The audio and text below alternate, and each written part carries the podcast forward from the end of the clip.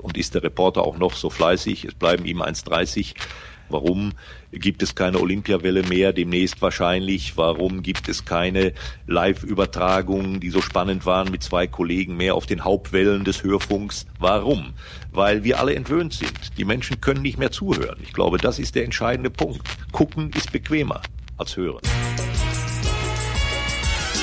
44 Beine rasen durch die Gegend ohne Ziel und weil sie so rasen müssen, nennt man das ein Rasenspiel.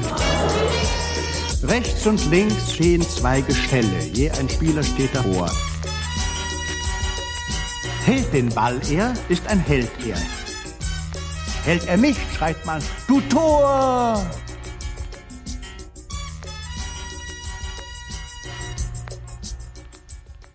Einen wunderschönen guten Tag. Hier sind Colinas Erben. Wir machen einen Schiedsrichter-Podcast. Mein Name ist Klaas Rehse und ich begrüße an diesem zauberhaften Freitagnachmittag im sonnigen Köln-Nippes Alex Feuerherd an seinem eigenen Küchentisch. Hallo Alex. Salute. Lieber Alex, du warst am Mittwoch in Leipzig. Du hast das Länderspiel gar nicht gesehen. Nein. Wir haben aber auch keine Fragen bekommen.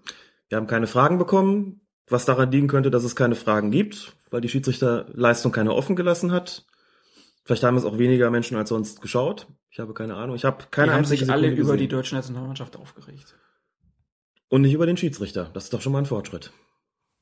Hm, bin skeptisch. Herr Clattenburg aus England hat gepfiffen. Ich habe nichts äh, zu meckern gehört, also nehmen wir das als Lob für den Mann. Genau. Und äh, widmen uns heute in der Folge ausführlich dem 23. Bundesligaspieltag, haben dann noch ein bisschen was von den Hinspielen in der Champions League Achtelfinale und starten aber mit der jährlichen Sitzung des International Football Association Board. Und das ist sozusagen das jährliche Gremium, was entscheidet, was mit den Fußballregeln passiert. So ist es. Später steht dann immer in den Medien, dass die FIFA das beschlossen habe. Das ist soweit auch nicht falsch, wobei meines Wissens die FIFA ein Teil dieses Gremiums ist. Ähm, aber das sind natürlich die Fußballregeln, die dann von der FIFA auch übernommen werden. Das heißt, dieses International Football Association Board, wir können es glaube ich IFAB nennen oder IFAB oder wie auch immer, ähm, das entscheidet darüber, welche Regeländerungen es zur neuen Saison gibt oder Regelauslegungsänderungen und kommuniziert das dann. In der Regel treten die zum 1. Juli in Kraft, es sei denn, es ist vorher ein großes Turnier, dann ist es häufig so, dass es schon zu diesem Turnier in Kraft tritt, wenn es denn was Wesentliches zu ändern gibt. Wer sitzt denn da drin beim IFAB? Da wischt mich jetzt auf dem falschen Fuß, das müsste ich nachgucken. Meine letzte Information ist gewesen, dass dort auf jeden Fall äh, Vertreter der FIFA drin sitzen, aber vor allem auch Vertreter der äh, britischen Verbände. Das hat noch den Grund, ähm, dass der Fußball, der ganz ursprünglich mal aus England kommt und dass die Fußballregeln auch zuerst in England entstanden sind und diese Form von Tradition, dass ähm, nicht nur England, sondern auch Wales und Schottland beispielsweise da ein bisschen mehr mitzureden hat, die hat sich bis zum heutigen Tag erhalten. Die haben da also auch ein sehr, sehr großes Gewicht in diesem Gremium. Die FIFA dementsprechend aber auch, aber es ist nicht gleichzusetzen. Also man kann jetzt nicht sagen, dass äh, die FIFA über die Änderung der Fußballregeln entscheidet. Sie wird das dann mit, mit übernehmen und ist in dem Gremium mit drin, aber dieses IFAB ist das höchste Gremium, das über die Fußballregeln wacht. Die IFAB also ein sehr traditionelles Gremium mit Vertretern aus Großbritannien und ich gehe davon aus, vorwiegend ältere Herren. Das sind wohl vorwiegend ältere Herren. Man müsste sich die Mitgliedsliste mal genau anschauen. Ich habe das vor Jahren mal getan, weil ich wissen wollte, ob dieses Vorurteil, nachdem da immer nur Männer jenseits der 80 drin sitzen, die auch erst ausscheiden, wenn quasi der weiße Rauch dann aufsteigt. Ob das überhaupt stimmt? Es stimmte nicht. Sie waren tatsächlich fortgeschrittenen Alters, aber noch nicht in den 70er und 80ern, sondern viele waren noch, noch jünger. Allerdings nicht so jung wie wir. Das stimmt schon. Das ist auch schwer. Dann lass uns jugendlich frisch hier mal gucken, was die Herren äh, und vielleicht auch Frauen da beschlossen haben. Ähm, Zunächst wurde beschlossen, außer der Torlinientechnologie soll es im Fußball vorerst keine weiteren äh, Einsatz von Videobeweisen geben. Dazu hat sich FIFA-Generalsekretär Jerome Falke geäußert. Und er sagt, es besteht die Gefahr, dass der Videobeweis den Charakter des Spiels ändert. Zudem gäbe es Bedenken, dass bei längeren Unterbrechungen für die Ansicht von Zeitlupen derweil Werbung bei den Fernsehübertragungen eingespielt werden könnte. Sportarten, in denen der Videobeweis angewandt werde, würden anders gespielt als Fußball, meinte Falke und nannte Rugby als Beispiel. Dort gäbe es Zeit zwischen den Spielaktionen. Da folgt er so ein bisschen ähm, der bei Colinas Erben gerne vertretenen Argumentation. Gut, ist die Frage, ob er unserer Argumentation folgt, äh, lasse ich mal offen, aber in der Tat kommt es an dieser Doch, Stelle. Jerome Falke, liebe Grüße. Liebe auch noch, liebe Grüße auch noch. In der Tat äh, kommen da gewisse Sichtweisen äh, zur Deckung, sagen wir es einfach mal so. Interessant finde ich den Punkt, dass er sagt, es gebe Bedenken, dass es bei längeren Unterbrechungen für die Einsicht von Zeitlupen Werbung geben könne. Jetzt muss man sich ja mal überlegen, dass ja nun ähm, gerade die FIFA eigentlich eine Vereinigung ist, die den Fußballsport sehr, sehr stark vermarktet. Auch in puncto Fernsehen. Dass jetzt äh, aus deren Reihen der Generalsekretär hingeht und sagt, das könnte zur Werbung kommen, das finden wir nicht gut, ist zumindest erstaunlich, sagt das völlig äh, neutral erstmal, weil man sowas von der FIFA eigentlich in letzter Zeit eher nicht mehr gewohnt gewesen ist. Ich wollte gerade sagen, kann man das überhaupt neutral sagen? Es ist ja ein klares Argument dafür, dass man es eben nicht will. Man möchte Aber wenn man dann zum Beispiel vom Länderspiel hört, Manuel Neuer durfte keine Interviews geben, weil er die falsche Jacke anhatte. Ja, und es werden Sponsorenlogos abgeklemmt. Also ich kann da immer nur, also es ist zwar jetzt, äh, lag auch in meiner eigenen Beschränktheit, aber äh, die Geschichte erzählen, wie ich ein Champions League-Spiel in München geguckt habe und hatte mich hinterher verabredet mit ein paar Leuten in ähm, einem Fantreff an der Nordkurve der Allianz Arena. Jetzt haben die normalerweise bei Bayern-Spielen, also es gibt, es gibt einen Nordtreff und einen Südtreff und äh, beide sind nach unterschiedlichen Biermarken benannt. Ne, Das eine ist der XY-Treff und das andere ist der AB-Treff, sagen wir jetzt einfach mal, um keine Schleichwerbung zu machen. Es wurde dann gesagt, wir treffen uns im XY-Treff und ich habe den dann äh, gesucht, bin damals mit äh, Max Jakob Ost bei Twitter als G-Netzer unterwegs auf dem Weg dorthin gewesen. Wir haben uns auch so ein bisschen verquatscht, haben dann nicht so richtig gemerkt, dass wir eigentlich schon längst da gewesen sind und dann äh, dachten wir, wir sind jetzt angekommen, wobei wir dann gesehen haben, dass der Name vor dem Treff, der Sponsorname, abgeklebt war, weil es halt kein UEFA-Sponsor gewesen ist. Sind dann hoch, haben die Leute verzweifelt gesucht und dann irgendwann festzustellen, wir waren im falschen Treff. Ne? Das lag zum einen daran, dass es abgeklebt war und zum anderen, wie gesagt, an unserer eigenen Dämlichkeit.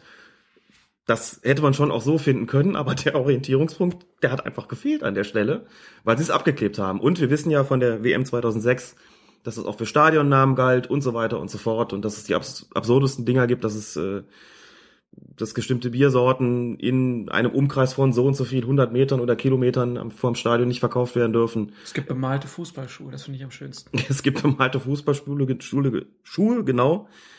Okay, und hier ist es quasi der große Bruder, also die FIFA, und die kommt jetzt mit dem Argument, wir wollen nicht, dass in den äh, Unterbrechungen Werbung gezeigt wird.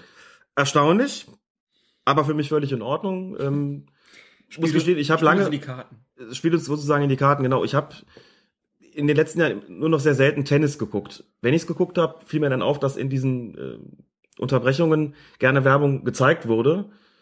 Das war ich aus den 80er, 90ern, wo ich das noch öfter geschaut habe, gar nicht gewöhnt. Hab gedacht, uh, ist schon irgendwie auch seltsam, weil ich gerne die Sportler und Sportlerinnen da gesehen hätte, äh, wie es denen so ergeht in den Unterbrechungen. Das sagt ja auch vieles aus über das Spiel. In einer Werbung zu senden, unter, also nimmt halt einfach einen, einen wesentlichen Teil weg und das fände ich für den Fußball schon sehr betrüblich, wenn es da eingeführt würde. Also lange Rede, kurzer Sinn. Wenn das ein Argument gegen den Videobeweis ist, dann sei es so. Ich weiß jetzt nicht, inwieweit er sich noch äh, da ausgemehrt hat in Bezug auf den Vergleich zu anderen Sportarten, wo er sagt, das wird auch anders gespielt, da gibt es Zeit, das ist anders als beim Fußball. Das, ohne das jetzt zu vertiefen, sehe ich im Wesentlichen auch so und meine, dass insgesamt es eine gute Idee ist, das nicht zu tun, aber wie gesagt, die Position ist von uns ja auch bekannt. Genau. Und wir haben auch schon darüber diskutiert, ob man denn nach einer sogenannten Notbremse im Strafraum einen Strafstoß und eine rote Karte mit anschließender Sperre geben soll oder nicht. Das äh, IFAB-Gremium hat darüber auch gesprochen und es bleibt dabei. Also wenn man jemanden im Strafraum notbremsiös fault, dann gibt es einen Strafstoß, es gibt eine rote Karte und es gibt eine Sperre. Da wird sich also nichts ändern. Die ja beliebt äh, gewordene Dreifachbestrafung bleibt auch weiterhin bestehen. Was übrigens seinen Grund nicht nur darin haben dürfte, dass man davon überzeugt ist, dass das weiterhin eine gute Idee ist, sondern natürlich wird in solchen Gremien auch Politik gemacht. Einer der Verbände, äh, der sich besonders stark gemacht hat für die Abschaffung, ist der DFB gewesen. Das, was ich jetzt sage, ist eine reine Mutmaßung, die ich durch nichts belegen kann. Aber es gibt auch da gewisse Konkurrenzen und das führt dann auch schon mal dazu, dass man sagt, wenn das jetzt von einer bestimmten Seite kommt, müssen wir damit jetzt nicht unbedingt, müssen wir daraus jetzt nicht unbedingt einen Beschluss folgen lassen. Ähm, heißt jetzt natürlich nicht automatisch, wenn der DFB irgendwas vorschlägt, dass es dann nicht angenommen wird. Das wird dann immer fachlich begründet. Natürlich, aber wie gesagt, im Rahmen dieses äh, Politikmachens, das in solchen Gremien immer stattfindet, könnte das auch, sage bewusst, könnte das auch eine Rolle gespielt haben. Ich finde es in Ordnung. Wir hatten in der früheren Folge von Colinas Erben gesagt, finden wir eigentlich nicht so gut. Ich komme persönlich mehr und mehr dazu, dass es weiterhin eine richtige Sache ist, diese Dreifachbestrafung. Selbst unter dem Aspekt, dass die Schiedsrichter damit stark unter Zugzwang stehen und das selbst nicht so wirklich mögen. Aber wie insbesondere unser Kollege Jan F. Ort ausgeführt hat, den wir auch schon ein paar Mal verlinkt haben und auf Twitter verschickt haben, hat eine sehr schlüssige Argumentation angeboten für diese sogenannte Dreifachbestrafung und auch erklärt, warum es eigentlich keine ist, was also Strafe ist und was eigentlich reine Kompensation ist aus rechtlicher Sicht, ist wie gesagt immer noch sehr lesenswert und eigentlich ein gutes Argument dafür, es beizubehalten. Und so wird es ja auch geschehen. Genau. Dann haben wir in der letzten Folge ja drüber gesprochen. Es passierte wieder, dass wir gesagt haben, ja, T-Shirts mit persönlichen Botschaften sind okay. Es wird dann nur im Spielbericht vermerkt. Jetzt stellt die FIFA das Zeigen von T-Shirts mit persönlichen, religiösen oder politischen Botschaften unter Strafe. Der entsprechende Passus ist zwar schon seit 2007 im Regelwerk verankert, soll nun aber erstmals mit aller Härte umgesetzt werden und wurde explizit auf die Unterwäsche der Spieler erweitert. Wörtlich heißt es, ein Spieler oder eine Mannschaft, die auf der Unterwäsche politische, religiöse oder persönliche Statement, Statements oder Bilder bzw. Werbung mit Ausnahme des Ausrüsterlogos zeigen, werden vom Veranstalter oder der FIFA bestraft. Fangen wir mit der Unterwäsche an. Da gab es ja diesen berühmten Fall Niklas Bentner, dänischer Nationalspieler, der bei der war es die WM oder war es die EM? War Dänemark bei der WM? Ich glaube, es war die letzte Europameisterschaft. Ich glaube auch. kommt mir noch nicht so lange ent entfernt vor. Und da war es ein Torjubel, bei mhm. dem er seine Unterhose präsentierte. Angeblich natürlich aus der Emotion heraus. Klar. Äh, Ziehen wir uns nicht alle mal im Überschwang der Freude unsere Hose aus. Und wie durch Zufall war auf dieser Unterhose dann der Aufdruck eines Spielcasinos oder irgendeiner Wettplattform oder so. Damals, da gab's aber schon Strafe dann auch für. Ja, die ist doch richtig teuer, ne? Ja, aber kam das von der FIFA auch oder ja. war das dann vom dänischen Verband? Ich weiß das gar nicht mehr. Also wenn es die Europameisterschaft gewesen ist, wird es die UEFA gewesen sein. Es wurde sehr teuer. Natürlich. 100.000 Euro, glaube ich, waren es damals. Ja. Aber die hat dieses Casino natürlich gerne übernommen, weil bessere Werbung konnten sie sich nicht vorstellen. Das wird also in Zukunft unter Strafe gestellt. Das heißt aber auch dann wahrscheinlich im Umkehrschluss, dass zum Beispiel der Vermarktungswahn, wie jetzt zum Beispiel im FC Barcelona passiert, mit Werbung auf der Innenseite des Trikots, dem soll da so ein bisschen ein Riegel vorgeschoben werden, dass nicht irgendwann jetzt angefangen wird, auf den Hintern äh, mhm. Werbung für Bärchen Toilettenpapier zu machen oder so. Also mir ist nicht ganz klar, ehrlich gesagt, worin die Änderung jetzt konkret bestehen soll. Also zunächst mal, das haben wir in der vergangenen Ausgabe ja auch gesagt. Es wird, wenn ich das richtig verstanden habe, weiterhin dabei bleiben, dass die Schiedsrichter für das Zeigen solcher Botschaften keine gelbe Karte präsentieren. Das stand bis jetzt schon nicht in den Regeln drin. Es war nur so Eintrag im Spielbericht. Alles weitere bleibt dem Veranstalter überlassen. Also dem genannten Fällen dann beispielsweise der UEFA oder der FIFA oder eben auch darunter der DFL beispielsweise. Aber die Schiedsrichter ahnten das nicht mit irgendeiner Karte. Dabei wird es offensichtlich bleiben. Sie tragen es weiterhin ein und da scheint es jetzt so zu sein, dass sie sich überlegt haben, es wird dann nicht nur ein folgenloser Eintrag im Spielbericht vorgenommen, folgenlos in dem Sinne, dass man sagt, du, du, du, das machst du bitte nicht nochmal und Abmahnungen hast du nicht gesehen, sondern dass es offensichtlich jetzt hier mit aller Härte wird eben dann heißen massive Geldstrafen, dass es damit geahndet wird. Da fiel mir aber auch sofort Bentner ein und hab mir gedacht, naja, das gab's aber doch schon. Möglicherweise ist eben die Veränderung jetzt, äh, besteht jetzt darin, dass sie diese Unterwäsche, das äh, ist ja auch gesagt worden, auch noch explizit aufgenommen worden ist, also nicht nur auf dem Trikot oder beziehungsweise unter dem Trikot, sondern auch auf der Unterhose darf irgendwie nichts stehen, sonst kostet das Geld. Das ist für mich die Botschaft. Eine weitergehende Änderung sage ich nicht. Es wird ja auch deutlich gesagt, es steht schon seit 2007 im Regelwerk drin. Für die Schiedsrichter hat das aber, wenn ich es richtig sehe, keinerlei Konsequenzen beziehungsweise hat keine Veränderung zur Folge. Die tragen das weiterhin ein. Aber wie gesagt, sie zeigen dafür keine Karten. Also haben sie das einfach nur nochmal veröffentlicht, um klarzumachen, Hört sich so an. Jeder kleine Schriftzug wird teuer. Auf der anderen Seite erlaubt wird Spielern und Spielerinnen dagegen künftig das Tragen von Schleier oder Turban auf dem Platz. Im vergangenen Jahr hatte der kanadische Fußballverband CSA einen entsprechenden Antrag gestellt, da Anhänger der Sikh-Religion in der Provinz Quebec mit Turban spielen wollten. Damals hatte die FIFA eine Ausnahmegenehmigung ausgestellt und aus dieser Ausnahmegenehmigung scheint jetzt ein generell, eine generelle Erlaubnis zu erwachsen. Das heißt, wenn man mit Kopfbedeckung spielen will, dann darf man das mit Schleier oder Turban jetzt tun. Ich meine, wir haben das jetzt beim Torwart jetzt schon mal gehabt, hier diese, wie ist der Torwart von Chelsea nochmal?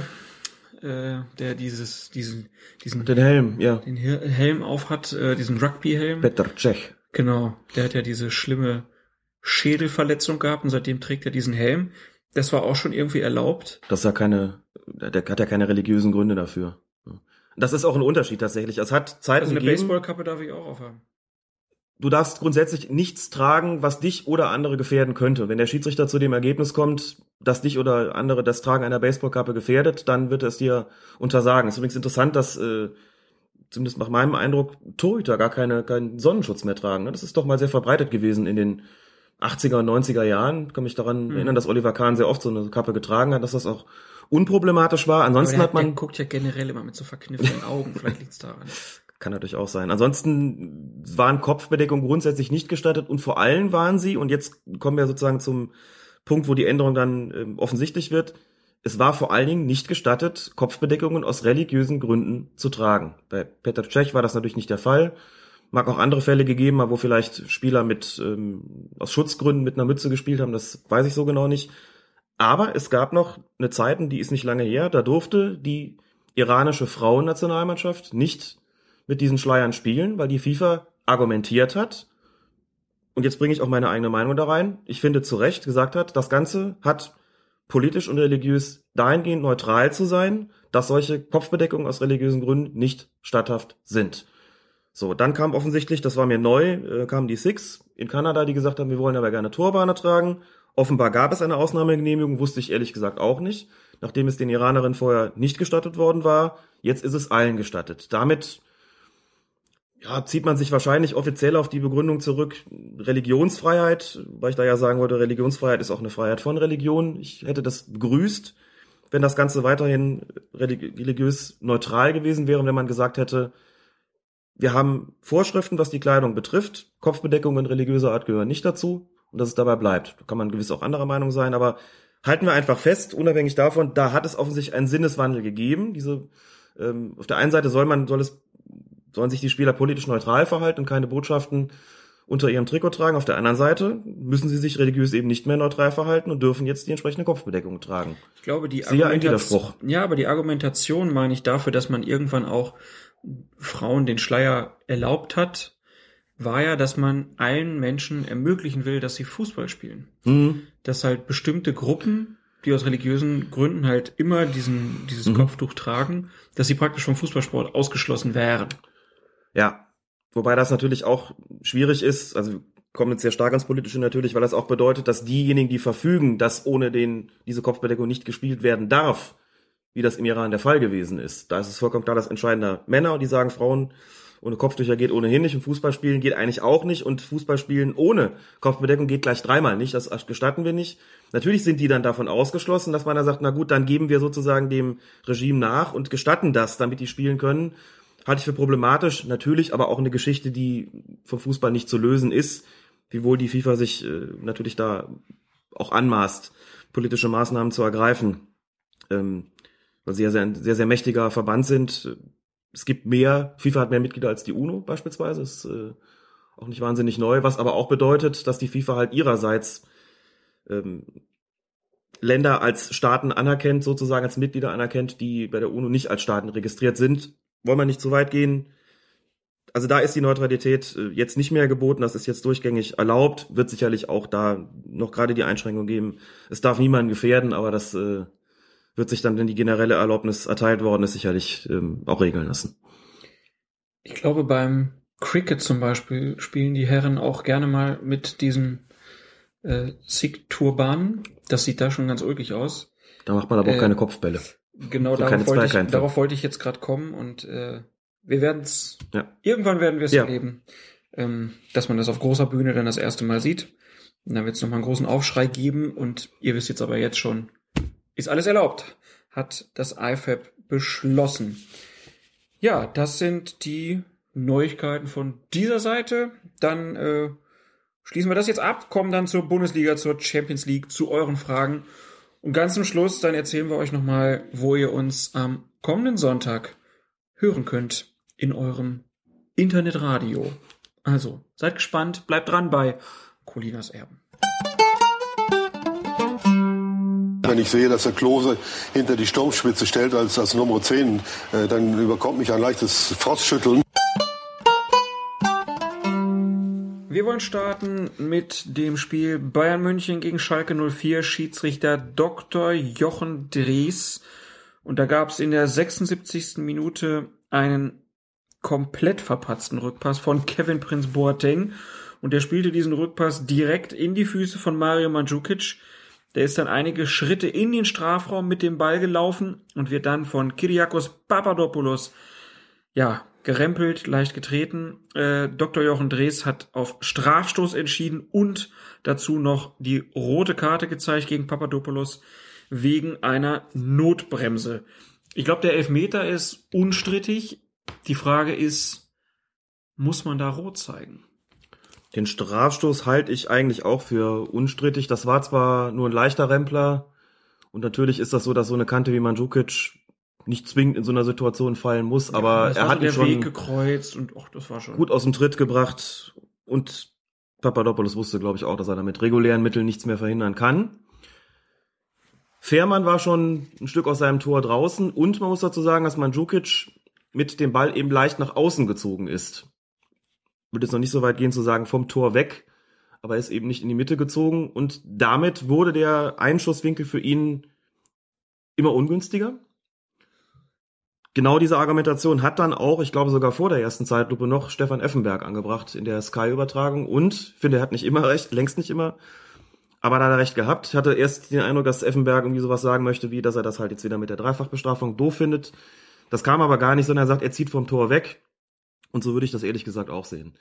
Hier ist eine Situation gegeben gewesen, wo man darüber streiten kann, ob wirklich eine klare, eindeutige Torchance verhindert worden ist. Von einem klaren, eindeutigen Tor kann ohnehin keine Rede sein, das war es ja noch nicht. Und ich meine, also im äußersten Fall ist es ein Grenzfall gewesen, meine aber eigentlich, dass hier noch keine klare Torchance verhindert worden ist. Das heißt, Strafstoß ja und als Farbe der Karte können wir dann über Gelb diskutieren. Hätte Dresden auch sagen können, 76. Minute, der ist so ein bisschen weiter außen. Ja. Es steht, wie stand's? 4 zu 4-2, 1, 4 zu 5-2, 1. keine Ahnung. Äh, und, ach, zeige ich nur gelb. Mhm. Hätte er sich leicht machen können. Er hat sich ja leicht machen können. Also du äh, appellierst ja jetzt ein bisschen an, sein, an seine Taktik. An sein Fingerspitzengefühl. Ja, an seinen Ermessensspielraum, klar. Na- Natürlich in gewisser Weise auch zurecht. Also grundsätzlich ist es selbstverständlich so, bei, wenn in der 90. Minute am Stand von 8 zu 0 eine klare und eindeutige Torchance verhindert wird, muss es dafür Rot geben. So.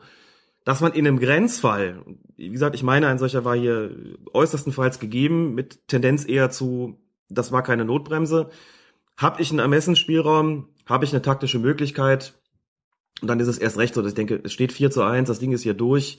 Das ist wahrscheinlich keine klare Torchance gewesen. Ich lasse es bei Gelb und gebe den Strafstoß, dann steht's mit relativ hoher Wahrscheinlichkeit danach dann 5 zu 1. Dann sagt auch keiner was, dann wären damit auch alle, glaube ich, einverstanden gewesen.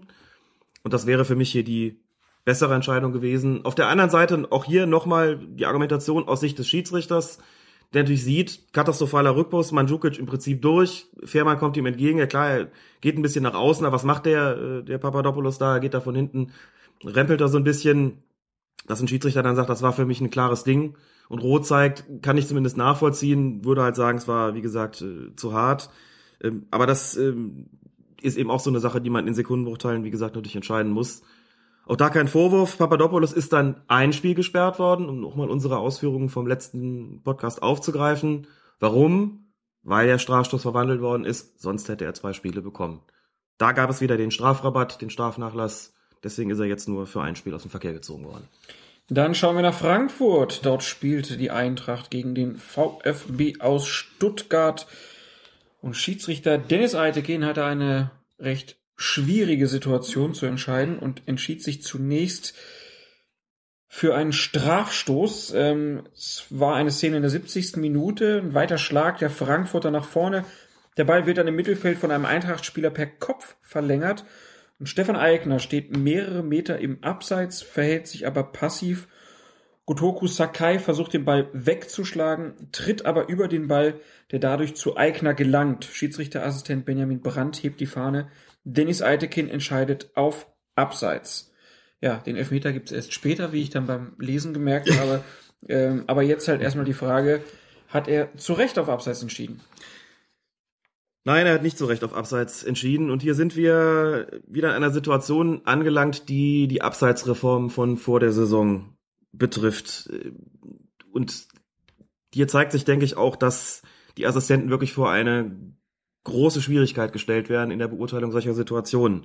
Das Ganze hat sich in keiner Zusammenfassung gefunden. Wir haben es dann nochmal bei Sky nachgeschaut. Und nochmal die Vergegenwärtigung. Es kommt ein langer Ball nach vorne, der mit dem Kopf verlängert wird. Da steht ein Spieler meterweit im Abseits. Also dafür braucht man noch keine Zeitlupe. Der weiß das auch selbst. Der trabt nämlich ganz langsam zurück und signalisiert dadurch zunächst mal, ich weiß, dass ich im Abseits stehe. Also wir reden hier von Eigner, von Eintracht Frankfurt. Ich weiß, dass ich im Abseits stehe. Und signalisiere durch mein Verhalten, durch mein im Grunde völlig passives Verhalten, ich trab jetzt ganz langsam zurück, dass ich gar nicht eingreifen will. Schau, wie passiv ich bin. Schau, wie passiv ich bin, ganz genau. Der hat auch überhaupt nicht damit gerechnet, den Ball zu bekommen. Dann fliegt er in seine Richtung, er macht immer noch nichts und dann versucht sich eben Sakai eine Abwehraktion, das ist der Begriff auch schon gefallen, die misslingt, weil er eben quasi über den Ball tritt, der jetzt doch in Eigners Nähe hoppelt und der gibt dann seinen Vorsatz, passiv zu bleiben, spontan auf und greift ein. Es wäre jetzt interessant zu erfahren, ob Eigner eigentlich wusste, dass er in dem Moment, wo Sakai die Abwehraktion misslingt, nicht mehr im Abseits stand. Oder ob das so ein Reflex von ihm war, huch, da ist ja der Ball, jetzt mache ich was draus. Das wäre wirklich mal spannend zu erfahren, ob die Spieler das eigentlich auf dem Schirm haben in so einer Situation. Wir sehen aber durch die Berichterstattung, dass die Medien es nicht auf dem Schirm haben. Nein, die Medien haben es nicht verstanden. Denn es erfolgt das Fahnenzeichen und dieses Fahnenzeichen wäre in der vergangenen Saison auch noch korrekt gewesen, weil man gesagt hätte, da kommt ein Spieler aus dem Abseits, der bekommt einen Ball, den der Verteidiger vorher nicht unter Kontrolle gebracht hat. Damit zieht er einen Vorteil aus seiner Abseitsposition und deswegen muss ich meine Fahne heben. Dummerweise ist das jetzt nicht mehr so. Und deswegen war die Abseitsentscheidung falsch. Hätte vom Schiedsrichter noch korrigiert werden können, wurde sie aber nicht. Ihr hätte es tatsächlich weitergehen müssen. Begründung, das war eine eine Abwehraktion, auch eine, eine absichtliche, ähm, ein absichtliches Spielen des Balles, wo, bei dem es keine Rolle spielt, ob die Aktion nun qualitativ gelingt oder nicht. Klar, wenn er den irgendwie rauspöllt, dann kann der Eigner gar nicht mehr eingreifen. Wenn er aber über den Ball trampelt und nur sagen, er hat sie völlig ungestört gespielt, das ist technisches Unvermögen, dass er den Ball nicht richtig getroffen hat. Damit muss das Spiel weitergehen, also hätte Eigner eigentlich weiterlaufen äh, dürfen. Also da ist es dann auch egal, ob das jetzt einer in der Kreisklasse C ist oder einer Bundesliga. So, und jetzt sprichst du natürlich das äh, noch viel tiefer liegende Problem an, tiefer liegende Problem an. Was macht man jetzt damit? Wenn man jetzt sieht, dass es in der Bundesliga schon zu Schwierigkeiten kommt, in solchen Fällen. Also jetzt muss man noch dazu sagen, ich bin eigentlich ein großer Freund davon, solche Änderungen über einen längeren Zeitraum zu beobachten. Das heißt, nicht sofort das Urteil zu treffen, sondern zu sagen, lass das Ganze mal ein, zwei, drei Jahre lang, das schon relativ lang ist, muss man sagen, laufen, dann sehen wir ja, was es gebracht hat, dann sehen wir auch, ob die Mannschaften das taktisch für sich nutzen, ob die Spieler es verstehen, ob die Schiedsrichter das umsetzen, nach einer Dreiviertelsaison schon zu richten, ist vielleicht ein bisschen knapp. Wenn man aber ein Zwischenfazit zieht, muss man sagen, selbst in der Bundesliga ist es eben noch nicht hundertprozentig durchgesetzt. Selbst in der Bundesliga folgen manche Assistenten noch dem alten Reflex, hier die Fahne zu heben. Selbst in der Bundesliga ist es also schwierig, diese Regelung so umzusetzen, wie es eigentlich geplant gewesen ist. Was uns auch wieder zu der Frage zurückbringt, ne, von wegen alte Herren ähm, im International Football Association Board, haben die sich eigentlich mal Gedanken über die Praxis gemacht. Daran habe ich inzwischen meine Zweifel, beziehungsweise eigentlich hat man die ja von vornherein, äh, wir haben ja auch schon die Frage geäußert, ob das denn so praktikabel ist. Und wenn man jetzt überlegt, wie das sich in den unteren Klassen verhält, kommt man natürlich zu dem Punkt, erstens, da sind die Assistenten natürlich qualitativ schwächer, die Schiedsrichter sind es auch. Und zweitens sind sie natürlich jahrelang eine ganz andere Absatzauslegung gewöhnt gewesen. Mhm. Ähm, ich muss gestehen, dass ich in meinen Schiedsrichterbeobachtungen in dieser Saison noch keine Situation hatte dieser Art, wo ich das Urteil hätte treffen müssen und dann auch dem Schiedsrichter gegenüber vertreten müssen, hast du hier korrekt gehandelt oder nicht. Es kommt ja auch nur vergleichsweise selten dazu. Das stimmt schon. Aber wenn das dann eben mal so ist und dann hier falsch reagiert wird, mit Sicherheit aus dem Impuls heraus, der zieht doch einen Vorteil daraus. Mit Sicherheit unter dem Aspekt, ich habe nicht mehr dran gedacht, dass da was geändert worden ist, muss ich erst einspielen. Das ist schwierig und das ist für meinen Geschmack, und auch das haben wir ja schon gesagt, gerade in den unteren Klassen, den Schiedsrichtern im Grunde genommen kaum zu vermitteln. Sowohl diese Geschichte mit dem, er bekommt den aus einer misslungenen Abwehraktion, als auch die Geschichte, da steht einer Meter weit im Abseits, führt aber keinen Zweikampf, greift nicht ein, lässt den Ball dann liegen, dann rückt einer von hinten nach da haben die meisten schon längst auf Abseits entschieden. Und wahrscheinlich protestiert draußen auch keiner. Das heißt, ich behaupte mal, dass das Jahre dauern wird, bis sich das überhaupt in den unteren Klassen durchgesetzt hat, bis es ange angemessen praktiziert wird von den Schiedsrichtern, bis es begriffen worden ist von den Zuschauern und den Spielern, wenn es überhaupt sich je durchsetzt. Da bin ich gerade mal ein bisschen pessimistisch und frage mich deshalb auch im Nachhinein schon zum jetzigen Zeitpunkt, ob das wirklich so eine gute Idee gewesen ist. Es ist auf eine Art natürlich eine Förderung des Offensivfußballs, stiftet aber doch offensichtlich auch heftige Verwirrung. Heftige Verwirrung. Interessant wird's ja erst, wenn es dann wirklich taktisch mal genutzt wird. Ja. Wenn man halt sagt, ich stelle da jetzt einfach einen an 16er ja, genau. und dann schlage ich hohe Bälle Richtung Verteidiger und hoffe, dass der mal einen durchrutschen hm. lässt. Ganz genau. Ganz genau so wäre es. Du kannst im Prinzip da ja an der Stelle erstmal gar nichts falsch machen. Ja, der wird nervös. Der, der, der sagt dann, ja, wenn ich den jetzt durchlasse, der geht vielleicht auf rechts außen oder so dann rennt vielleicht einer von denen trotzdem hin. Das ist das nächste nämlich. Ne? Und wenn der dann da ist, der andere steht schon in der Mitte, ja. dann brauche ich nur noch in der Mitte passen, genau, neue. Spielsituation. Ja. ja. Du hast jetzt den Extremfall beschrieben, aber genau das kann natürlich passieren. Sehr gerne. Und dann sagen natürlich selbst wir Freunde des Offensivfußballs, ist das denn alles richtig so und müsste man nicht auch der Verteidigung doch noch einen taktisch angemesseneren Zugriff auf das, auf solche Situationen ermöglichen und wird das nicht irgendwie durch äh, diese Änderung so ein bisschen ad absurdum geführt. Wir beobachten das weiter und du hast wieder eine schöne Szene für deine Lehrabende, um zu ja. zeigen, wo es denn mal wieder falsch gemacht wurde. Und jetzt kommen wir zu der Elfmeter-Situation, die Schiedsrichter Dennis Eitekin zu bewerten hatte. Das war die 73. Minute, also kurz danach. Ein Zweikampf im Stuttgarter Strafraum zwischen Kakao und Tranquilo Banetta. Beide gehen zu Boden und Eitekin entscheidet auf, Straf, auf Strafstoß für die Eintracht, nimmt seine Entscheidung dann aber nach Rücksprache mit seinem Assistenten, der war Benjamin Brandt, zurück und gibt Freistoß für Stuttgart. Das war eine ganz schwierige Situation, wenn man es in Echtgeschwindigkeit gesehen ja. hat, aber wenn man dann die Zeitlupe hatte, dann konnte man gut sehen, das Gespann hat funktioniert. Das Gespann hat funktioniert. Das ist zunächst mal das Wichtigste. Es gibt gleich zwei, drei bemerkenswerte Aspekte in dieser Entscheidung. Zum einen den Aspekt, dass Eitekin, das kann man im, äh, in der Fernsehübertragung ganz gut sehen, hatte wirklich, er stand super, er hatte im Grunde perfekte Sicht auf die Situation. Besser hat aus dem Gespann eigentlich niemand gestanden. Natürlich trotzdem kein Vorwurf. Selbst bei guter Sicht vertust du dich mal. Wenn es, du hast ja schon gesagt, in der Originalgeschwindigkeit siehst, überlegst du vielleicht, so wie der da fällt, ist das nicht recht eigentlich gesehen ein Strafstoß. Der Schiedsrichterassistent Benjamin Brandt, das ist übrigens derjenige gewesen, der am letzten Spieltag der vergangenen Saison beim Spiel Borussia Dortmund gegen die TSG 1899 Hoffenheim eingesetzt gewesen ist und dieses, äh, diesen Treffer von Lewandowski da kaputt gewunken hat, völlig zu Recht. Da war er aber mit äh, da war er der Held Dr. des Tages. Dr. Dres, Dr. Dres unterwegs, genau. Siehst du, dass es noch auswendig weiß, zeigt ja, wie, wie einprägsam diese Entscheidung gewesen ist, genau. Ich habe alle Folgen von Colinas Erben auswendig. Gemacht. Ach, das ist schön, das ist schön. so viel Zeit möchte ich auch mal haben. Der stand im Grunde genommen eigentlich nicht besser als sein Chef.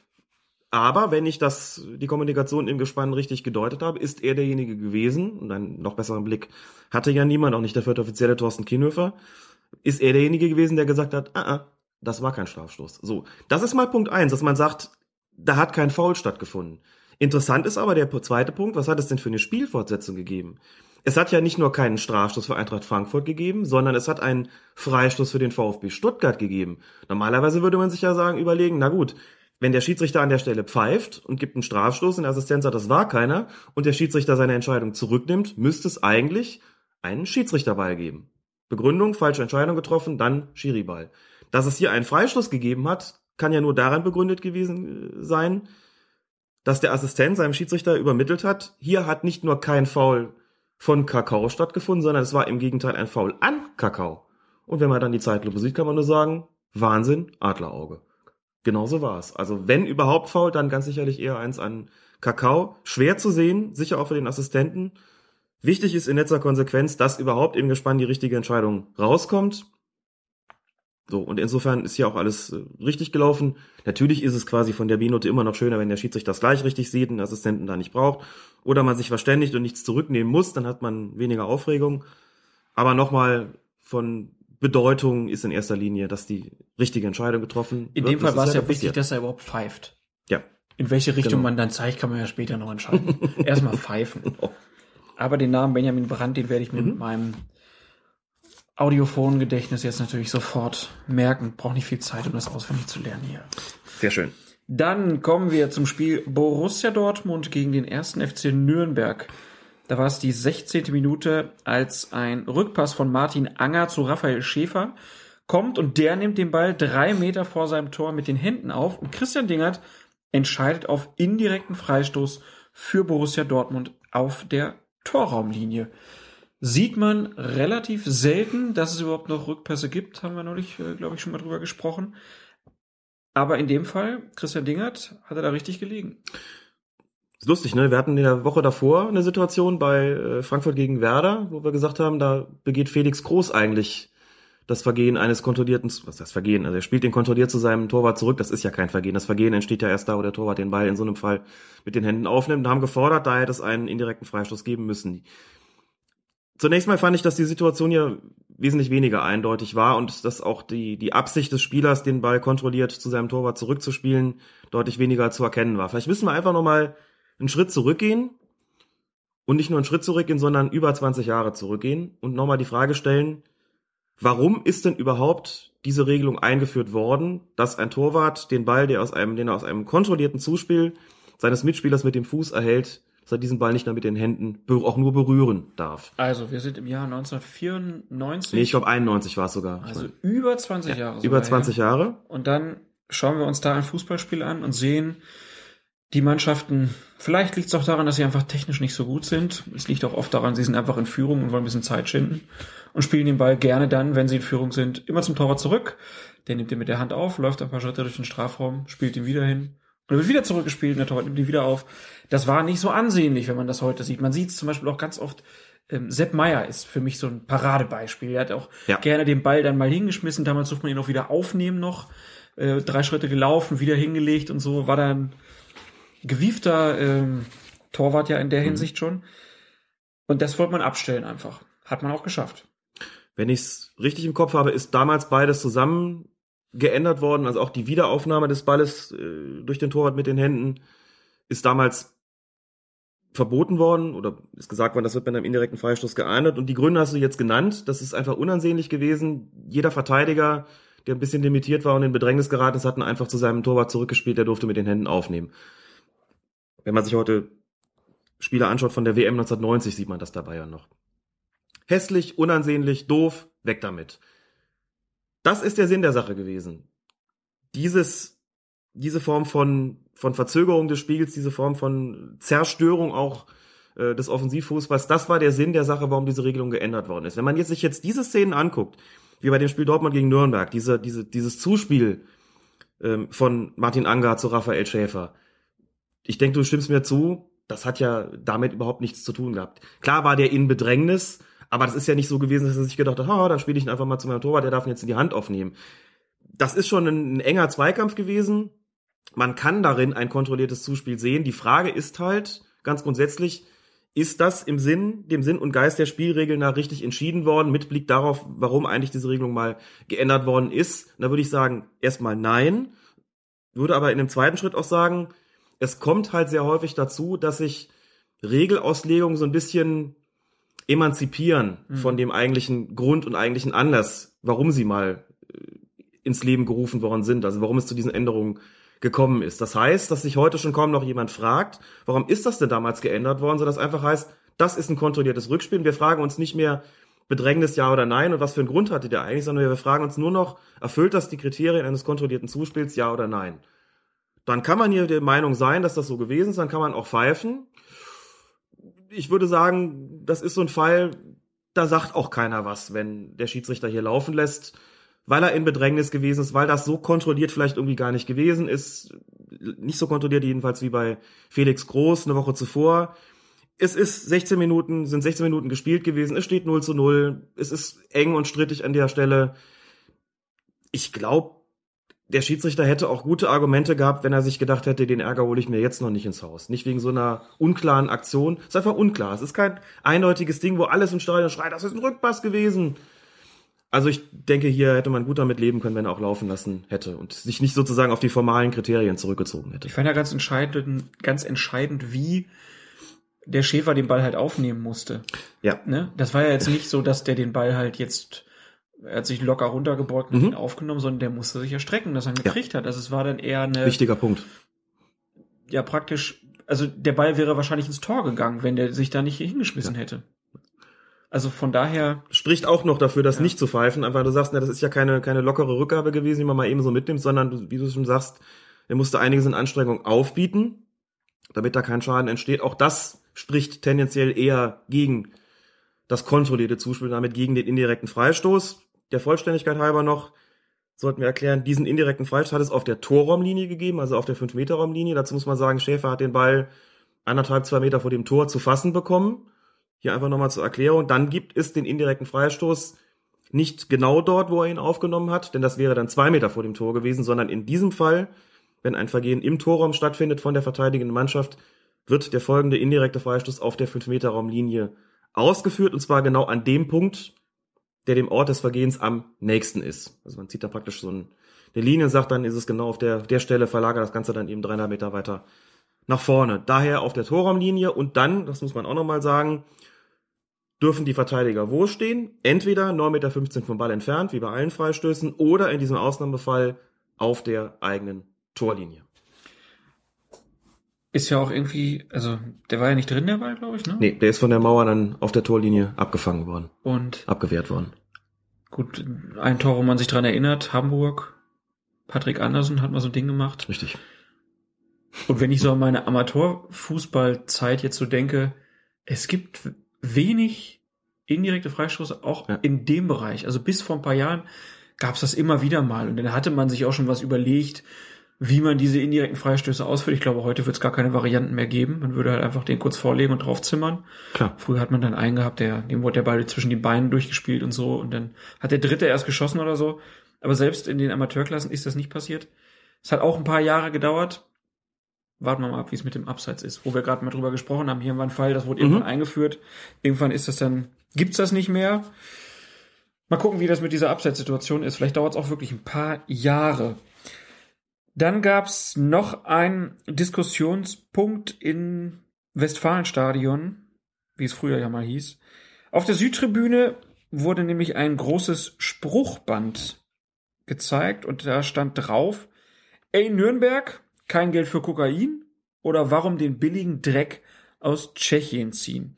Ich muss dazu sagen, die Buchstaben B, D und A waren dabei farblich hervorgeheben hervorgehoben und ähm, das war eine Anspielung auf die FCN Ultras, also die äh, von Nürnberger Seite, die auf der anderen Stadionseite waren und die heißen nämlich Banda di Amici, also Kurzform BDA und der Twitterati Surfing Bird, ähm, Stefan Vogel, der hat uns das erklärt, dass das eine Anspielung war.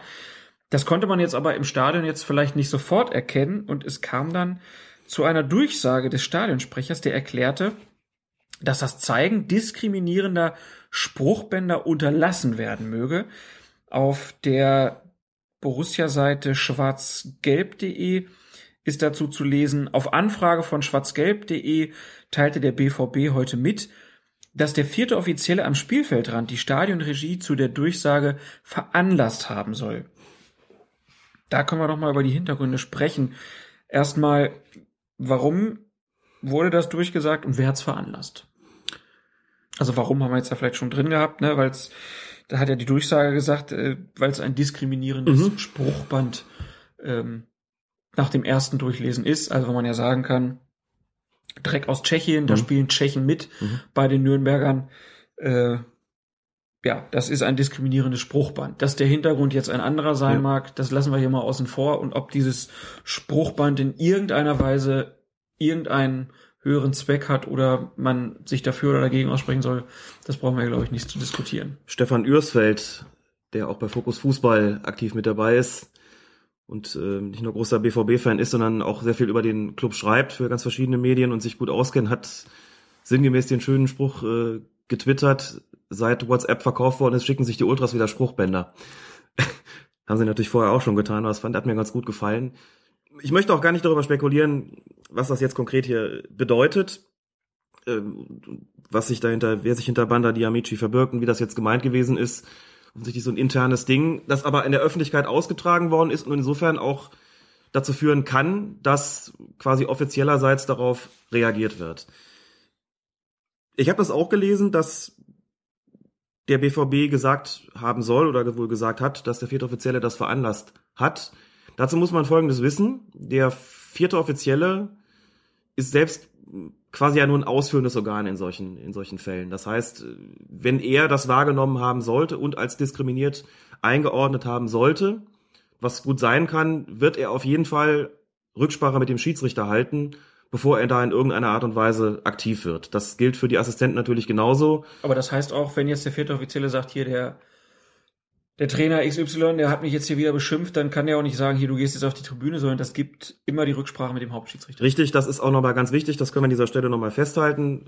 Also das, der häufigste Fehler, der in diesem Zusammenhang gemacht wird und immer noch gemacht wird, obwohl das seit Jahren vollkommen klar ist, ist ja mal der, der, Assist, der vierte Offiziell hält das Täfelchen hoch mit der Nachspielzeit und es gibt immer noch Reporter, die sagen, das ist nur ein Vorschlag, an den der Schiedsrichter sich nicht halten muss. Das ist falsch und das war schon immer falsch. Die Nachspielzeit, die da aufleuchtet, ist vom Schiedsrichter vorher an den vierten Offiziellen durchgegeben worden. Weil nur der Schiedsrichter entscheiden kann und niemand anders, wie lange nachgespielt wird. Da gibt's auch kein Vorschlagsrecht von jemand anderem. Vielleicht macht er eine kurze Umfrage bei seinem Headset. Was meinst du, wie lange soll man? Und sagt der vierte Offizielle drei und die beiden Assistenten fünf. Und dann gehen wir auf vier. Das kann schon sein, aber es entscheidet der Schiedsrichter alleine. Und dann ist es eine Mindestnachspielzeit. Und es ist eine Mindestnachspielzeit, um das nochmal klar zu machen. Und alles andere, was da passiert, ist genauso Sache des Schiedsrichters, wie du richtig gesagt hast. Wenn der vierte Offizielle beleidigt wird vom, von irgendeinem Trainer, nehmen wir mal den schlimmsten Fall, und möchte gerne, dass der von der Seitenlinie weggeschickt wird, kann der nicht einfach selbst gehen und sagen, los, auf die Tribüne, dann muss er seinem Schiedsrichter mitteilen, wann, wer, warum und was. Und wenn der Schiedsrichter sagt, alles klar, dann geht er in der Regel ja auch selbst raus und schickt ihn hoch. So. Und wenn der vierte Offizielle hier derjenige gewesen sein sollte, der diese Durchsage, für diese Durchsage gesorgt hat, heißt das auch, er hat vorher mit dem Schiedsrichter kommuniziert. Ob es jetzt der vierte Offizielle war, der das zuerst gesehen hat, oder der Schiedsrichter oder Assistent, das sei dahingestellt. Es wird auf jeden Fall eine Kommunikation mit Christian Dingert gegeben haben. Und dann gab es eben diese Stadiondurchsage. Das Schiedsrichtergespann stuft das als diskriminierend ein, möglicherweise vor dem Hintergrund billiger Dreck aus Tschechien. Wir müssen uns jetzt keine großen Gedanken darüber machen, welche Ultras da gegenüber wem anspielen. Wollen wir nicht hier haben, weg damit. Ne? Muss ich auch sagen, insgesamt ist das so eine Geschichte. Also, wenn man da sensibilisiert ist für eine möglicherweise rassistische Äußerung, dann finde ich es auch in Ordnung, einfach zu sagen, weg damit, das wollen wir hier nicht lesen. Wenn es jetzt nicht so gemeint äh, gewesen sein sollte, also auf ähm, schwarzgelb.de stand auch, das sei nicht diskriminierend gemeint gewesen, das mag ja sein, aber wollen, also ich meine, außerhalb des Kosmos der Ultras, wenn man es nicht versteht, dann müssen halt auch die Ultras damit leben, dass die Leute das anders äh, auffassen, als sie es intendiert haben und müssen dann auch damit leben, dass Leute sagen, das war rassistisch. Dann erklären sie sich halt oder sie müssen es anders machen. Also bitte, hier ist eine Entscheidung getroffen worden, die ich nur begrüßen kann. Und wenn es wirklich der vierte Offizielle oder das Schiedsrichtergespann gewesen ist, prima Sache einfach mal zu sagen, wir haben das mitbekommen, das wollen wir nicht, weg damit. So. Müssen wir uns denn wundern, dass die Dortmunder das nicht von selbst gemacht haben? Darüber will ich jetzt einfach. das, darüber will ich jetzt ehrlich gesagt nicht urteilen. Ich meine, du bist ja auch regelmäßig im Stadion und weißt, diese Spruchbänder sind oft nur sehr kurz da. Und wir gucken alle überwiegend aufs Spielfeld. Ich habe schon im Stadion, bin schon im Stadion gewesen, hinterher mir Leute gesagt, hast du das Spruchband gesehen? Nee, habe ich nicht, obwohl ich Ja, gut, direkt aber- gegenüber stand. Aber es gibt ja nun ähm, noch mehr Leute, die auf die Ja. Tribünen gucken als den vierten Offiziellen. Klar. Mhm. Auch welche, die dafür bezahlt werden im Stadion. Und wenn sie von der Polizei sind, äh, die dann da die ganze Zeit das äh, jo. begucken. Also Das wundert mich, dass dann der vierte Offizielle Mhm. dafür zuständig ist, denen zu sagen, ihr sagt das jetzt durch. Nur Gut, so als, klar. als Randbemerkung. Ich glaube, dass die Vereine teilweise da vielleicht auch unsicher sind, weil sie das sehen, das ist jetzt so eine, so eine äh, Botschaft der Ultras, wir verstehen die nicht und wissen auch nicht genau, wie es gemeint ist und dann irgendwie da auch, auch unsicher sind. das komm, verlässt jetzt aber- auch so ein bisschen unseren, ja. unseren Schiedsrichter-Podcast-Rahmen. Macht ja Äh, ja, nichts. vielleicht. Müssen wir ähm, mal einfach sagen, billiger Dreck aus Tschechien. Ich weiß nicht, ob man das Nein. da irgendwo draufschreiben muss. Nein, muss man nicht. Nein, muss man nicht. Gut, aber so ist es gelaufen in dem Fall. Äh, Der vierte Offizielle äh, hat das dann Umgesetzt. umgesetzt und der. Stadionsprecher hat es durchgesagt. Dann kommen wir zur Partie 1899 Hoffenheim gegen den VfL Wolfsburg und bei dem Duell dieser Traditionsvereine war es die 81. Minute, als Kevin Volland im Wolfsburger Strafraum zum Abschluss kommt und dann Sekru Sekundenbruchteile danach von Christian Tresch, ja, man kann sagen, umgemäht wird. Schiedsrichter Markus Schmidt zeigt auf den Punkt und stellt Tresch vom Platz. Dazu gab es eine Frage vom Twitterer, die extra FCB. Die rote ist mir klar, aber wieso Elva? Er kam doch zuvor klar zum Abschluss. Ich würde sagen, wir diskutieren trotzdem noch mal kurz. Ist die rote so klar? Muss er die geben? Naja, also die rote Karte hat's hier, das ist zunächst mal wichtig, nicht gegeben wegen der Verhinderung einer Torchance. Das Mhm. könnte man ja vermuten. Aber er hat ja geschossen. Er hatte bereits geschossen, das muss man auch dazu sagen. Wir hatten das ja vor, ich weiß nicht, x Ausgaben mal, dass wir erklärt haben, auch wenn der Torabschluss schon erfolgt ist, kann danach immer noch eine Aktion auch ein Foul sein. Wir haben uns damals das gewünscht, dass das mal gepfiffen wird. Prompt, äh, ich glaube, es ist damals schon eine Woche später passiert. Mhm. Jetzt im Prinzip nochmal. Ich muss schon dazu sagen, in so einer Situation, wenn der schon abgeschlossen hat, kann das Foul, was danach kommt, keine Notbremse mehr sein, weil ja keine klare Torchance mehr verhindert Genau. werden kann. Das ist, kann ich mir zumindest jedenfalls nicht vorstellen. So. Das heißt aber auch, wenn es dann keine Notbremse gewesen sein kann, muss es doch offensichtlich das Foul selbst gewesen sein, das er rotwürdig fand. Das heißt, hier ist nicht auf Notbremse entschieden worden, sondern auf rohes Spiel. Damit ist die Frage, er kam doch zuvor klar zum Abschluss, zum einen dahingehend zu beantworten, spielt keine Rolle, kann immer noch ein Foul passieren und kann immer noch rot geben, weil eben zweitens hier rohes Spiel vorliegt und so wie ich die Szene sehe, der kommt da schon mit großem Risiko angerauscht und tritt ihn da in die Knochen. Ich finde, das ist eine Aktion, für die darf man auch mal eine rote Karte zeigen. Der geht da ohne Rücksicht auf die Gesundheit äh, des, des Spielers ähm, Kevin Volland zu Werke und da muss er auch mit den Konsequenzen leben. Also es ist eine Entscheidung, die ich nachvollziehen kann. Und die rote Karte wäre da dann die, den Regeln nach auch gezeigt worden, wenn Volland in der Stelle getroffen hätte. Genau. Das spielt also keine Rolle. Dann müssen wir also nur noch klären, ob denn hier, wie vom Twitterati extra FCB gefragt, der Elfmeterpfiff richtig war, beziehungsweise gäbe es überhaupt eine Alternative zu diesem Pfiff? Nein, die hat es nicht gegeben, denn in dem Moment, wo auf Foul entschieden wird, auf Foul im Strafraum und der Ball noch im Spiel ist, das war hier ja, gibt es für den Schiedsrichter keine andere Möglichkeit, als auf Strafstoß zu entscheiden. Das resultiert aus dem Foulspiel infolge des, des rohen Spiels und damit war es die konsequente Entscheidung. Eine Alternative hätte er nur gehabt, wenn Volland diesen Schuss versenkt hätte. Dann hätte es Tor und Rot gegeben. Das wäre denkbar gewesen. Aber in dem Moment, wo der Ball nicht reingeht, kann es nur Strafstoß geben. Schiedsrichter Markus Schmidt also die richtige Entscheidung getroffen. Dann blicken wir zum Nordderby Werder Bremen gegen den Hamburger SV. Schiedsrichter war dort Florian Mayer und der hatte, als es in der 47. Minute zum Pyrotechnik-Einsatz im Werder-Block kam, das Spiel für drei Minuten unterbrochen. Ähm, aus deiner Sicht ein richtiges Zeichen da zu unterbrechen oder hätte man da auch einfach weiterspielen können? Nee, wenn das so massiv wird, kann man gar nicht anders. Ähm, wenn irgendwie so ein Böller da auf die Laufbahn geschossen wird und da verglüht, ist das nicht unbedingt ein Grund zu unterbrechen, aber das war ja, also da hat's ja lichterloh gebrannt in dem Block.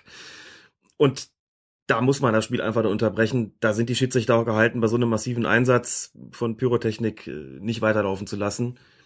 Auch um dem Verein die Möglichkeit zu geben oder den Spielern die Möglichkeit zu geben, zu den Fans zu marschieren und denen zu sagen, sorgt dafür, dass das jetzt aufhört oder was auch immer. Es ist ja wie gesagt, eigentlich nicht, nicht statthaft und nicht geduldet. Und dann ist das Spiel eben unterbrochen und wird in dem Moment fortgesetzt, wo klar ist, jetzt ist ja alles unter Kontrolle.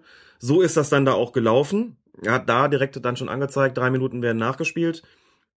Ähm, wegen weiterer Unterbrechung kam dann noch was drauf und dann hatten wir den in der Bundesliga eher seltenen Fall, dass am Ende des Spiels sechs Minuten Nachspielzeit angezeigt und auch gespielt worden sind. Englische Verhältnisse.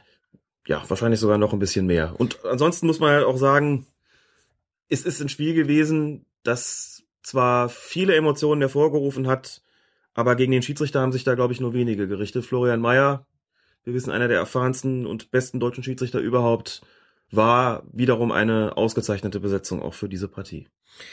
Was ich mich gefragt habe, ich habe das Spiel jetzt gar nicht gesehen, ich habe aber so ein paar Sachen gelesen, dass der Stadionsprecher der Bremer sich wohl mehrfach über das Mikrofon gemeldet hat und äh, zur Anfeuerung des Teams aufgerufen hat. Erstmal, ist das überhaupt statthaft? Dürfen Stadionsprecher durchsagen, wann, wie, was sie wollen? Und wenn nicht, können die Schiedsrichter, kann das Schiedsrichtergespann da was gegen unternehmen? Er darf grundsätzlich ich will nicht sagen durchsagen, was er möchte. Ähm, das hat sich natürlich in einem sportlich fairen Rahmen zu halten. Was er nicht dürfte, wäre, irgendwelche Schiedsrichterentscheidungen kritisch zu kommentieren über das Stadionmikrofon. Also er darf nichts unternehmen, was jetzt unmittelbar beispielsweise gegen den Schiedsrichter oder gegen den Gegner aufhetzt. Dazu zählt nicht. Oder gegen den Schiedsrichter aufhetzt. Ja, oder gegen den Schiedsrichter aufhetzt. Dazu zählt nicht äh, die, die Aufforderung, die eigene Mannschaft zu unterstützen. Das ist ja nicht gleichzusetzen damit mit irgendeiner Hetze gegen den Gegner, logischerweise. Also insofern darf er da auch sagen, los, wir brauchen hier nochmal Support, hier nochmal alle. Also was ich dann davon halte, ist eine andere Frage, aber das geht ja hier um die Frage der Zulässigkeit. Solange das in dem sportlichen Rahmen bleibt, ist das überhaupt kein Problem. Sobald es irgendwie problematisch werden kann, weil es zu irgendwas aufstachelt, ist es nicht mehr statthaft. Und wenn der Schiedsrichtergespann das mitbekommt oder wenn der Schiedsrichter das mitbekommt, kann er auch entsprechend natürlich veranlassen, dass das zu unterbleiben hat das ist überhaupt keine Frage. Das gibt es zum Glück ähm, selten, dass es überhaupt dazu kommt, weil die Stadionsprecher insbesondere in den ersten beiden Bundesligen doch Profis genug sind, um zu wissen, was sie dürfen und was sie nicht dürfen. Und das alles andere, inwieweit, äh, was man davon hält, da zur Unterstützung des eigenen Teams aufzurufen, ist dann immer eine Frage, mag man sowas oder findet, empfindet man das irgendwie so als als doof und findet als Fan eigentlich, das kriegen wir hier auch selbst hin, aber das ist ja nicht die Frage, um die es hier ging. Ne? Nee, ich erinnere mich irgendwie noch dran, das muss ein Spiel in den 90ern irgendwie gewesen sein. Da fiel ein sehr spätes Tor gegen die Heimmannschaft. Ich meine, es wäre Kaiserslautern gewesen. Und dann sagte der Stadionsprecher irgendwie an, und das Tor fiel in der, was weiß ich, 95., 97. Minute und da brachen natürlich alle Dämme gegen den Schiedsrichter, warum der denn so lange hat nachspielen lassen. Das sind schon dann die indirekten Aufstachelungen, die ist aber genauso strafwürdig sind. Ich hatte genauso eine Situation, hatte ich tatsächlich mal in der Verbandsliga bei einem Spiel in Aachen, da ganz, ganz ähnlich sagte der Stadionsprecher, aber nicht nur in der 94. Minute oder was es dann aus seiner Sicht war, was auch noch nicht mal stimmte nebenbei bemerkt, sondern war noch vor Anbruch der Nachspielzeit. In der 94. Minute äh, geht der Gegner durch einen zweifelhaften Strafstoß in Führung. Also den hat er dann auch noch mit kommentiert. So, das gab dann die entsprechenden Reaktionen von draußen. Da danach ohnehin Schluss war, habe ich darauf verzichtet, unmittelbar was zu veranlassen, habe das aber in den Spielbericht eingetragen und mir den Mann hinterher auch geschnappt, nachdem ich geduscht und gesagt, pass mal auf, so geht das nicht. Den kannte ich auch. Ne? Da war er auch schon ein bisschen wieder, hat er sich schon ein bisschen wieder beruhigt gesagt, das kannst du nicht machen. Und du, es ist ja nicht, ich bin ja nicht der Erste, bei dem du so agierst. Ich sage, jetzt schreibe ich's rein, das wird, kostet deinen Verein Geld. Und überleg dir mal, ob das so eine sinnvolle Sache ist. Ich sage, wenn du sowas in der 65. Minute machst und nicht in der Nachspielzeit, dann sorge ich dafür, dass du vom Mikrofon wegkommst. Sonst mache ich hier nicht weiter. So, hat er sich entschuldigt. Hat dann, glaube ich, 200 Mark gekostet damals. Aber wie gesagt, gerade im Amateurbereich haben die sich nicht mehr, nicht immer alle so unter Kontrolle wie in der Bundesliga. Ähm, fiel jetzt nur noch ein, dass, dass es Norbert Dickel ab und zu im Fanradio von Borussia Dortmund ja schon mal krachen lassen hat gegenüber dem Schiedsrichter. Hat auch schon mal eine Strafe aber bezahlt. klar getrennt, hat er auch schon eine Strafe bezahlt. Das immerhin war aber immer, soweit ich weiß, klar getrennt von seiner Funktion als Stadionsprecher. Also selbst wenn der im Fanradio mal steil geht und es übertreibt, als Stadionsprecher ist mir zumindest keine Situation in Erinnerung, wo er sich negativ gegenüber dem Schiedsrichter geäußert hätte und damit die Fans aufgeputscht hätte. Ist mir auch nicht bekannt. Dann kommen wir jetzt also von den Stadionsprechern sowohl in Bundesliga als auch im Amateurbereich hin zur Champions League. Bitte erheben Sie sich für die Hymne.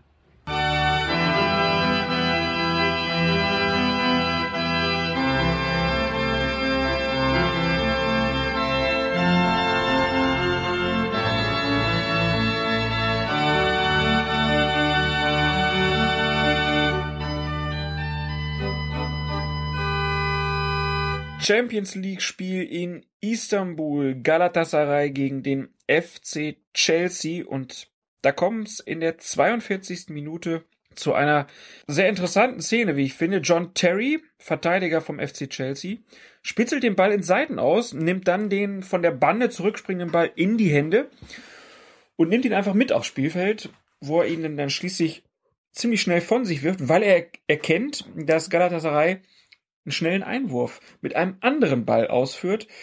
Und ähm, nach diesem Einwurf erzielt Burak Yilmaz ein Tor. Schiedsrichter Carlos Velasco Caballo aus Spanien gibt den Treffer nicht, zeigt Terry die gelbe Karte und dazu schreibt unser Hörer Frankfurter Löwe in der Kommentarspalte auf fokusfußball.de beim Spiel Gala gegen Chelsea wurde ein Tor für Gala abgepfiffen, weil ein zweiter Ball im Spiel war. Meiner Ansicht nach störte der aber nicht so, dass man zwingend abpfeifen musste. Also, Alex, aus deiner Sicht hat der spanische Schiedsrichter da korrekt entschieden, dass er dieses Tor nicht gegeben hat? Das ist natürlich eine skurrile Situation. Normalerweise sagt man ja, sobald der zweite Ball eben stört, ist die Sache ganz klar. Aber was haben wir denn hier? Hier war eigentlich ein ganz seltsamen Fall, denn dort, wo letztlich das Tor fiel, das, äh, wo, wo der Einwurf ausgeführt wurde, war ja doch durchaus abseits des äh, Geschehens. Naja gut, aber andererseits war der Terry den Ball Verteidiger, der, hat. der Verteidiger, der für den Stürmer, der das Tor geschossen hat, zuständig war, war mit diesem Ball sozusagen noch beschäftigt. Also war er schon noch in diesen Angriff involviert. Ob Terry diesen Ball überhaupt hätte Mhm. aufnehmen müssen oder ihn auch einfach hätte Klar. liegen lassen können oder was auch immer, das kann man natürlich diskutieren. Mhm.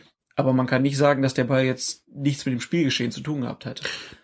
Nein, das stimmt. Er hat das Spielgeschehen oder die Fortsetzung nicht behindert, aber man kann auch nicht sagen, dass er nichts damit zu tun hatte. Ich meine, jeder kennt die Situation.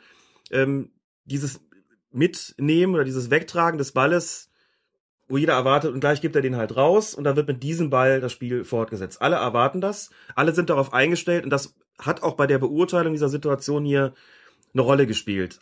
Nachdem ich mir das ein paar Mal angeschaut habe, bin ich eigentlich zu dem Ergebnis gekommen, ich äh, bin mir gar nicht so sicher, ob Terry geahnt hat, dass da jetzt schnell ein Einwurf ausgeführt wird. Der wollte das natürlich nicht, ne? Der hat da irgendwie, der stand gerade wieder, musste noch ein bisschen da rummeckern, mit wem auch immer, beim Schiedsrichter oder der Mit- oder Gegenspieler, keine Ahnung, hat einfach gedacht, dass ähm, ich verzögere das hier mal so ein bisschen. Noch nicht in einem Bereich, wo ich sagen würde, das ist wirklich unsportlich. Eher so ein Bereich, wo man sagt, jetzt gib den Ball raus, wir wollen hier weitermachen. Ach, ich fand's unsportlich. Du fandest es unsportlich, gut. Ähm, der Schiedsrichter in letzter Konsequenz natürlich auch, weil der, und, und dann steigert sich die Situation im Grunde ja noch, dann den Ball irgendwann fallen lässt, weil er merkt, da hinten passiert plötzlich irgendwas, da rennen die plötzlich aufs Tor zu. Dann lässt er den plötzlich fallen und erzwingt damit im Grunde genommen äh, einen Pfiff, denn das geht schon irgendwie nicht. Da war der Ball nicht in unmittelbarer Spielnähe, aber es waren nur wenige auf dieses Weiterspielen eingestellt. Gleichzeitig war er der Schuldige, der diese schnelle Spielfortsetzung unterbunden hat. Das hat dann summa summarum dazu geführt, dass der Schiedsrichter gesagt hat, das Tor kann ich nicht anerkennen. Das hat im Prinzip keiner mitgekriegt, außer den, den, den Galaspielern und äh, alle anderen haben geguckt, was ist denn jetzt? Im Grunde Freund wie Feind, so können wir das hier nicht machen. Also kann ich mich als Schiedsrichter auch nicht darauf zurückziehen, zu sagen, ich lasse das einfach laufen. Das spielt bei dem Schiedsrichter dann auch wieder das taktische, ähm, oder die spielen die taktischen Gedanken eine Rolle, die sagen, wenn ich das jetzt anerkenne, das Tor, Ich dann glaube, brennt der, hier der Baum. Ich glaube, der Fall ist aber noch sogar noch ein bisschen anders gelagert, weil ich meine, dass der Schiedsrichter sogar gepfiffen hat, bevor das Tor gefallen ist. Mm, Also aus meiner Sicht Okay. hat Peter Cech im Tor Mhm. sogar gar nicht mehr reagiert richtig, weil vorher schon unterbunden weil war. vorher schon ein Pfiff kam. Aha. Den Pfiff hört man durch die Kommentierung. Mhm. Äh, wir werden das äh, verlinken Mhm. bei uns auf der Seite, das Video. Den hört man nicht so richtig, aber wenn man sich Peter Cech anguckt, dann reagiert er nicht mehr Mhm, richtig. Von daher stimmt. muss er ihm dann das Tor auch aberkennen, weil er hat ja vorher gepfiffen. Mhm. Ähm, man hätte nur jetzt diskutieren können, ob er nicht sozusagen kann, pff, wenn der Terry so blöd ist, den Ball dazu nehmen und will praktisch einen Nachteil für den Gegner Mhm. und dieser Versuch misslingt ihm so, dass der Gegner daraus einen Vorteil hat. Warum kann er den Angriff nicht laufen lassen. Also zunächst mal, wenn der schon oder da, da per Pfiff das Spiel unterbrochen hatte, müssen wir überhaupt nicht drüber reden. Ist mir jetzt nicht aufgefallen durch den Geräuschpegel. Ist natürlich absolut klar, dann äh, darf das so nicht gegeben werden, müssen wir gar nicht drüber diskutieren. Aber nehmen wir den theoretischen Fall auf, er hätte nicht gepfiffen. Auch dann geht das im Grunde genommen nicht. Wenn so ein Ball per Zufall irgendwie aufs Feld gelangt und stört nicht weiter, gerade im Angriffsaufbau, weil die, weiß ich nicht, die Ersatzspieler an der Bank da damit rumgedattelt gedattelt haben, dann kann man laufen lassen. Aber bei so einer offensichtlich unsportlichen Aktion, da machen dann irgendwie hintenrum so ein paar weiter und der Rest hat damit nichts zu tun und ist auch irritiert und keiner weiß, was ist denn jetzt? Ist es jetzt der Ball, wird jetzt weitergespielt mit der Ball, den er damit aufs Feld genommen hat oder ist es jetzt der andere, der Spielball? Wenn das so unklar ist, musst du als Schiedsrichter für Klarheit sorgen. Da kannst du jetzt nicht sagen, der Sterry wollte unsportlich handeln und deswegen lassen wir das jetzt einfach mal laufen und der Rest hat halt Pech gehabt. Da musst du schon für Klarheit sorgen. Da er das aber verzögert hat an der Stelle und auch unsportlich verzögert hat, ist er zu verwahren. Die gelbe Karte gab es also vollkommen zu Recht. Das war eine Unsportlichkeit von, von John Terry. Aber jetzt, ne, nehmen wir an, der Schiedsrichter hätte das nicht abgepfiffen. So ein Tor kannst du nicht, nicht gelten lassen, weil da das Kriterium, dass der zweite Ball doch im Grunde genommen eigentlich gar nicht stört, dann eben hier nicht das, das äh, einzige ist, das äh, angewandt werden muss, sondern da muss man auch drauf gucken, wie ist so die Gesamtsituation. Sind überhaupt alle aufs Weiterspielen eingestellt? Und so stark wirkt, wiegt die Unsportlichkeit dann auch nicht, dass man einfach mal dann sagt, dann lass mal die da hinten einfach weiterklickern und dann gilt das Tor. Das äh, wird auch kein Schiedsrichter so handhaben, auch weil er weiß, dass das, was danach passiert, das Spiel völlig kaputt machen wird. Ne? Du hast wirklich ein Theater, das absolut vermeidbar ist, und dann gehen wir doch alle sportlich damit um, dann kriegt der Terry gelb wegen der Verzögerung und dann gibt's den Einwurf und gut ist. Weiterklickern finde ich gut. Jo. Dann wechseln wir den Schauplatz, gucken nach St. Petersburg. Gegner war dort Borussia Dortmund und da gab es einen Elfmeter, der dann zum 2 zu 3 für St. Petersburg führte. Was war passiert? Ähm, ein Hörer, der Chris, hat uns geschrieben, Frage zum Elfmeter zum 2-3. War das ein Elfmeter? Meiner Meinung nach steht Pisscheck einfach nur da und macht keinerlei aktive Bewegung in Richtung Ball oder Gegner. Und der Angreifer läuft auf ihn auf, also für mich eher ein Angreiferfoul. Und dann die Frage, seht ihr das ähnlich? Ich würde erstmal sagen, ganz schwere Entscheidung. Ist es auch, wenn ein Stürmer in hohem Tempo auf einen Verteidiger zuläuft, wird der Verteidiger natürlich zu einer gewissen Aktion gezwungen. Was macht er jetzt? Weicht er aus? Stellt er im Bein? Versucht er den Ball wegzuspitzeln? Wie geht man damit um? Und eine Kollisionsgefahr ist da quasi vorprogrammiert. Und hier war es so, Piszczek sieht den kommen. Die Entfernung war dann auch schon nicht mehr besonders groß und dreht sich dann so ein bisschen weg, stellt aber auch das Bein raus, wobei das für mich für den, ähm, dafür, dass der Spieler von St. Petersburg dann hingefallen ist, nicht ursächlich war. Also hier wir so eine Situation, dann zu sagen, boah, war das jetzt so ein bewusstes Stehenbleiben, um den sozusagen regelwidrig aufzuhalten, also um selbst die Kollision in, in Kauf zu nehmen, unter dem Aspekt, dem Schiedsrichter gegenüber zu verkaufen, was soll ich denn machen? Ich kann mich doch nicht in Luft auflösen. Sagen Spieler übrigens immer gerne in solchen Situationen, wirst du auch kennen. Ich kann mich doch nicht in Luft auflösen, Schiri. Habe ich nie gesagt, den Satz. Wenn du nicht selbst gesagt hast, hast du es mitbekommen. Natürlich habe ich ihn gesagt. Und was ist auf der anderen Seite mit dem Angreifer? Nutzt der das nicht möglicherweise aus seiner Sicht auch aus, dass er sagt, da ist jetzt einer, ich renn jetzt mal in den Rhein. Da kommt es auf jeden Fall zu einer, zu einem, zu einer Kollision und infolgedessen fall ich dann, um den Elfmeter sozusagen zu provozieren. Und da eine Entscheidung zu treffen, ist für einen Schiedsrichter nicht leicht. Ich muss gestehen, alles in allem neige ich auch dazu, wie Chris das hier schreibt, zu sagen, eher keiner, weil er einfach mit, das wirkt schon sehr sehr gewollt, dieses, diesen Zusammenprall. Und Piszczek dreht sich da so ein bisschen ängstlich weg und jetzt kann man auch nicht erwarten, dass er einfach da stehen bleibt und ihm so die verletzungsanfällige Vorderseite zuwendet. Und dieses Wegdrehen geschieht eigentlich auch nicht in der Absicht, den jetzt in irgendeiner Form zu Fall zu bringen. Also da würde ich insgesamt sagen, liegt die Verantwortung doch eher beim Angreifer. Da kann man dann auch laufen lassen. Man kann auch, wenn man hier einfach einen Cut machen will, sagen, okay, bei so einem Zusammenprall muss irgendeine Form von Entscheidung getroffen werden. Das heißt, wenn es kein Strafstoß war, war es ein sogenannter Stürmerfoul. Begriff gibt's im Fußball ja eigentlich nicht, der ist so ein bisschen aus dem Handball dann adaptiert worden und gibt dann einen Freistoß, um zu dokumentieren. Ich habe nicht nur kein strafwürdiges Foul am Angreifer gesehen, ich habe sogar eins gesehen, das eher auf sein Konto geht. Dann macht man die andere Richtung weiter. Also tendenziell eher ja, aber solche Situationen hat man auch in den unteren Klassen häufig. Das ist ganz schwer zu entscheiden, wer hat hier eigentlich faul gespielt. Der Angreifer oder der Verteidiger. Sehr undankbar für einen Schiedsrichter auf jeden Fall. Weil man im Grunde nie jemanden wirklich zufriedenstellt. Es ist halt auch nicht eindeutig. Pfeifst einen Strafstoß, sagt der Verteidiger, soll mir die Luft auflösen. Pfeifst du Stürmer faul, sagt der Stürmer, der steht doch im Weg. Was soll ich denn machen? Soll ich um den rumlaufen? Das, ja, gut. Aber ihn niederzurennen ist halt auch nicht die Alternative, ne? Und Piszczek, das ist auch wichtig, hat da nicht mit ausgebreiteten Armen gestanden, sondern er hat ein Hindernis gebildet, ja. Aber so wie das im Gesamtablauf war, würde ich sagen, ist es immer noch eigentlich eine legitime Art und Weise zu spielen als Verteidiger. Und dann hätte ich den Strafstoß hier, glaube ich, auch nicht gegeben. Sehe ich genauso, aber man muss nochmal sagen, der Stürmer von St. Petersburg, der hat das sehr geschickt mhm. eingefädelt und für den Schiedsrichter war das sehr schwer zu beurteilen. Das war es mit den strittigen Szenen aus der Champions League und damit kommen wir zu euren Fragen und die erste Frage, die gibt's sogar auf die Ohren. Vorgestern war ein Beitrag über Parcours. Und der das Sohn sind die Leute, die an, die an der Wand hochklettern können. Genau, und direkt danach äh, gab der Sohn halt mir zu verstehen, dass er halt jetzt total gerne demnächst Parcours machen wollte. Kann ich mir vorstellen, würde ich auch gerne können, muss ich dir ganz ehrlich sagen. Super. Ist bestimmt auch beim Fußball. Das Problem ist, ich würde mir schnell sehr wehtun. Aber bei der ersten Wand wenn du dann halt das beim Fußball einsetzt, wenn du dann am Pfosten hochspringst, an der Latte irgendwie so, ein, so eine Rolle machst und dann den Ball ins Tor knallst, das stelle ich mir relativ cool vor. Das stimmt. Die Frage ist, ob das erlaubt ist. Warum soll man nicht am Pfosten hochrennen dürfen? ja, das weiß ich nicht. Müsste Weil der man Pfosten mal kein Spielgerät ist und nicht eingesetzt werden darf. Damit hätten wir jetzt schon unser Crossover zu Colinas Erben. Das war aber nur eine, eine unsachliche Meinung darf man am Pfosten hoch. Lieber Herr Schiedsrichter, darf man am Pfosten hochrennen.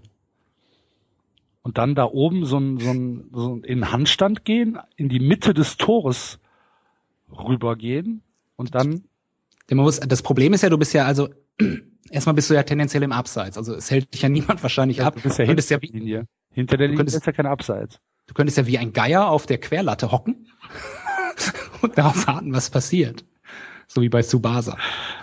Den doppelten Falkenschuss. Ich glaube, das ist nicht erlaubt. ich kann es mir nicht vorstellen. Die beiden Herren, die ihr hier gerade gehört habt, sind bei Twitter als Myx und als Lost in Nippes zu finden.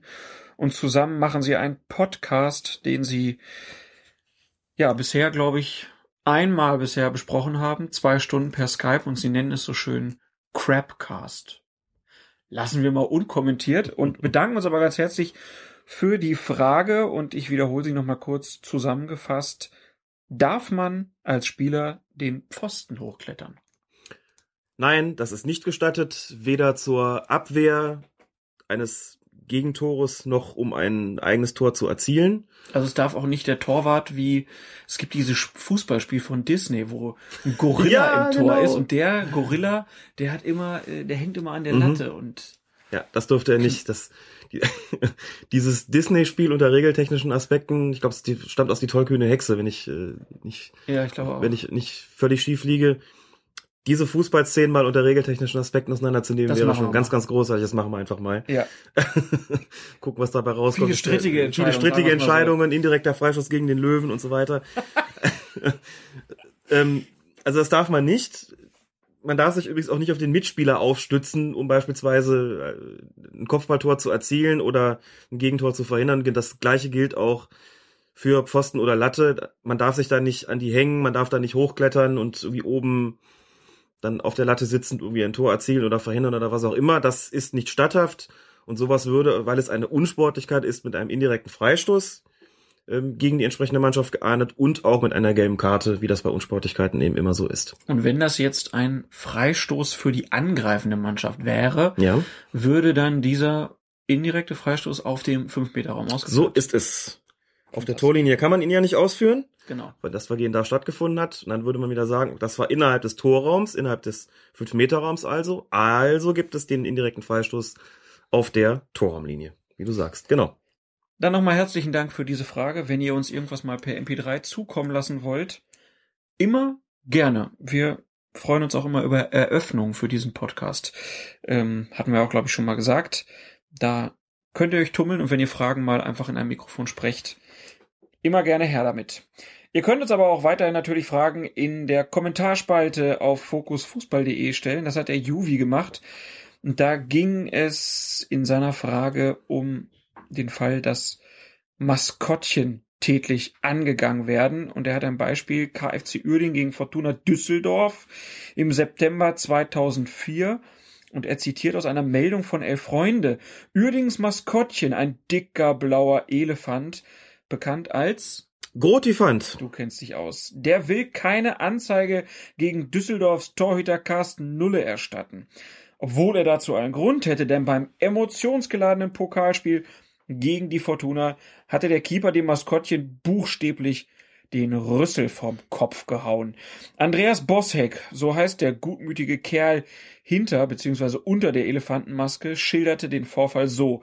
Nach dem Spiel hat es zwischen Grüf und einem Düsseldorfer, der ihn an der Außenlinie gefault hat, ein Wortgefecht gegeben. Dabei ist Grüf beschimpft worden. Ich habe dann den Spieler gefragt, was das soll. Daraufhin kam Nulle und hat gesagt, ich soll die Fresse halten, sonst tritt er mir den hässlichen Elefantenkopf ein. Dann hat er mich erwischt. Der lapidare letzte Satz bringt Alex zum Schmunzeln. Nicht nur, der, nicht nur der letzte Satz. Aber äh, wie, wie würde das denn als Schiedsrichter richtig zu bewerten sein, wenn man das mitkriegt?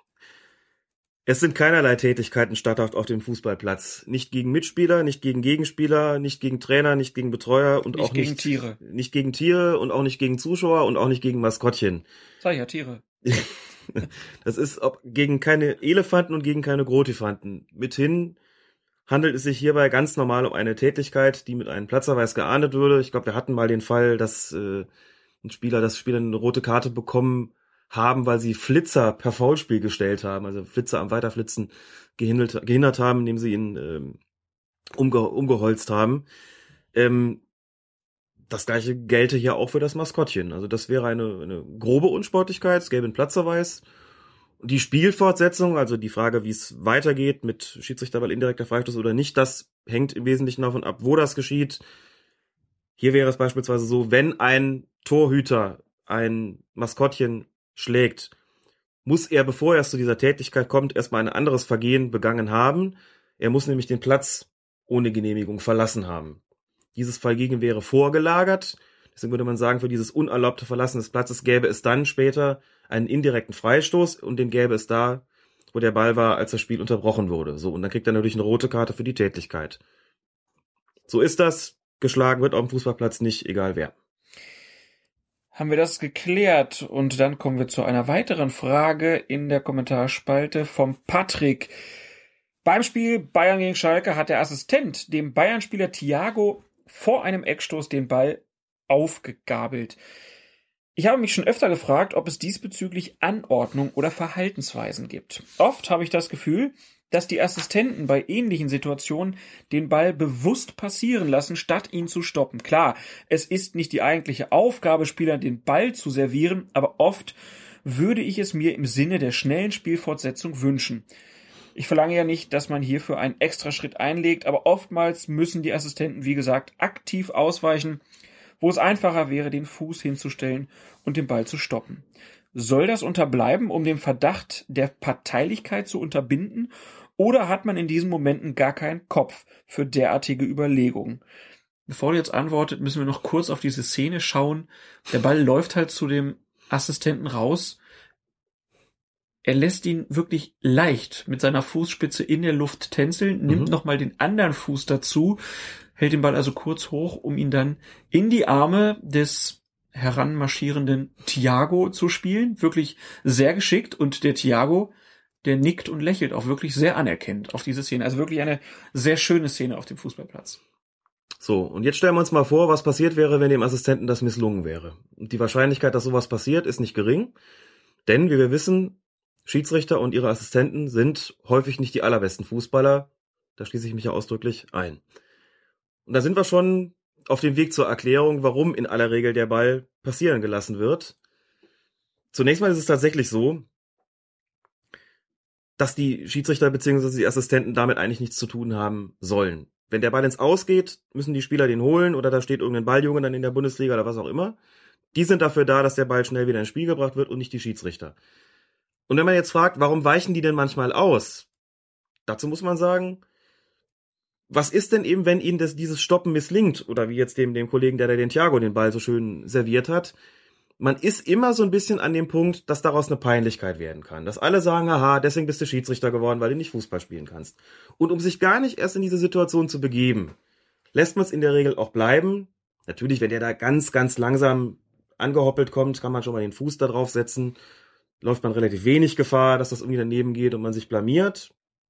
Aber auch da ist es normalerweise so, dass die Schiedsrichter und ihre Assistenten sind ja regeltechnisch gesehen Luft.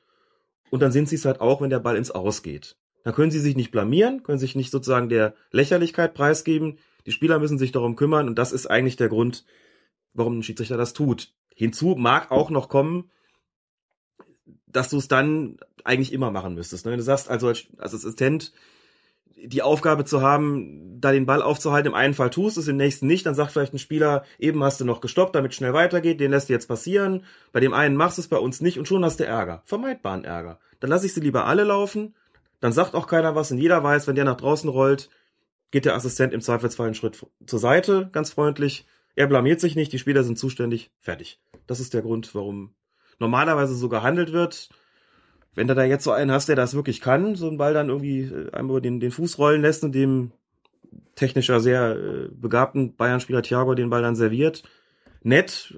Aber auch da könnte ich mir durchaus vorstellen, dass der Beobachter das angesprochen und gesagt hat, und was machst du, wenn dir das misslingt? Dann, dann nach die ganze Allianz Arena. Oder er schießt dem Thiago eine blutige Nase. Oder sowas. Ist noch vor. ja, der kommt und du, in dem Moment spielst du dem zu und der kriegt den Ball mitten ins Gesicht. Also es ist halt gefährlich, ne? Also ich würde sowas auch nicht machen, hab's auch nie gemacht. Sowas kann daneben gehen und dann stehst du da. Nicht schön. Nicht schön. Trotzdem eine wunderbare Szene. Ja, natürlich. Klar. Und äh, aber wir haben geklärt, warum Schiedsrichterassistenten eigentlich nicht als Balljungen fungieren. Und das ist ja auch ein Hintergrund, gerade in den höheren Ligen. Da stehen so viele Balljungen drumrum. Ja. Da brauchst du dich nicht noch um die Bälle zu kümmern, weil dafür ist das Spiel auch meistens zu schnell. Noch eine Frage in der Kommentarspalte auf fokusfußball.de vom Robert.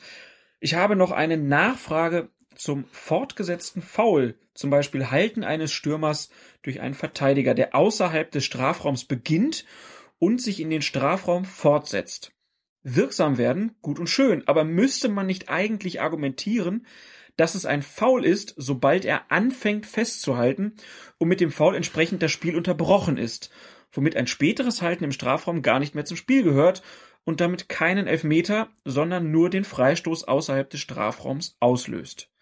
Ein besonders schneller Schiedsrichter hätte ja hier auch schon pfeifen können und so von vornherein den Elfmeter verhindern können. Ja gut, aber es ist nicht Aufgabe des Schiedsrichters, den Elfmeter zu verhindern, sondern es ist Aufgabe des Verteidigers, es nicht so weit kommen zu lassen.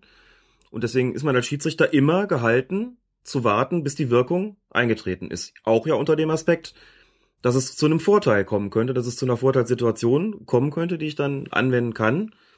Und deshalb muss ich beobachten, was passiert eigentlich. In aller Regel wird ja nach einem Foul sehr schnell gepfiffen, aber insbesondere dann, wenn so ein Foul in Tornähe passiert, wird man als Schiedsrichter, als guter Schiedsrichter immer noch einen Moment zögern und abwarten, was passiert. Da gibt sich vielleicht doch noch ein phänomenaler Vorteil, den ich dann geben kann, der dann vielleicht zu einem Tor führt.